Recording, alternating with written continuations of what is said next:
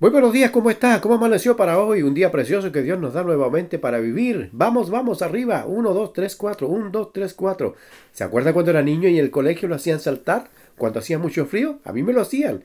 Ya, mucho frío por las mañanas. Vamos arriba, chiquillos. 1, 2, 3, 1, 2. Y nos hacían saltar. Después formarse, una mano al frente, a la derecha, espacio. Ah, que eran recuerdos lindos. Ya no lo hacemos. Pero nosotros queremos avanzar igual. Nuestra mente quiere hacerlo, pero nuestros cuerpos no dan ese mismo ritmo. Pero Dios nos bendiga, Dios nos guarde. ¿Cómo está su desayuno?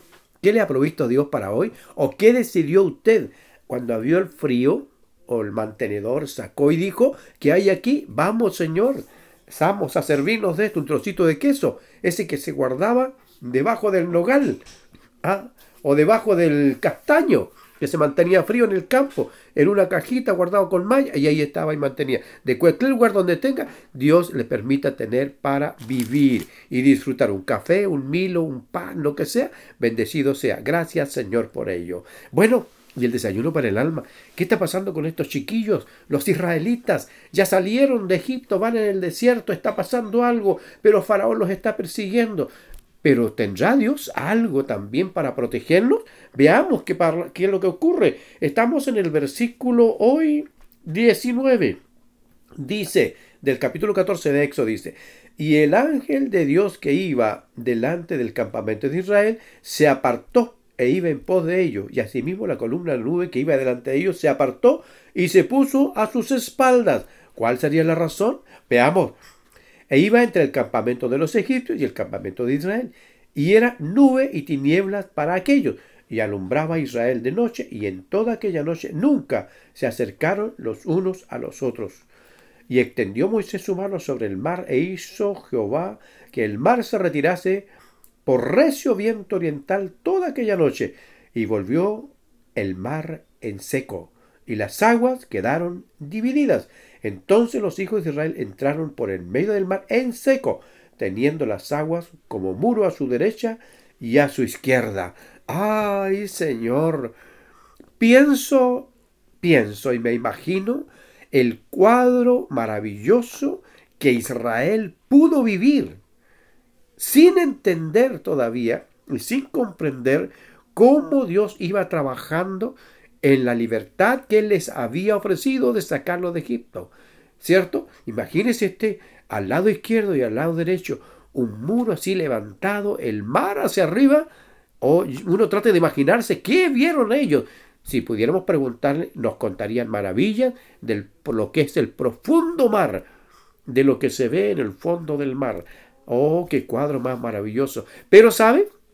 Todo esto viene de la mano de Dios que está tratando con ellos de una manera muy especial.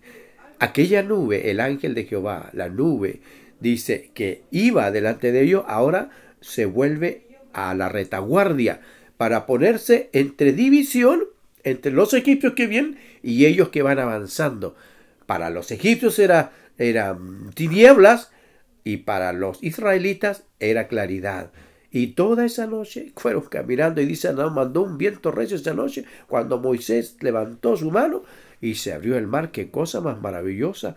Hermanos, amigos míos, conocidos y toda persona que puede tener este pensamiento, a veces en la vida hay circunstancias muy difíciles y sentimos quizás el ruido tras nosotros y sentimos a lo mejor que esa es, vamos a decir, esas molestias, que algo viene.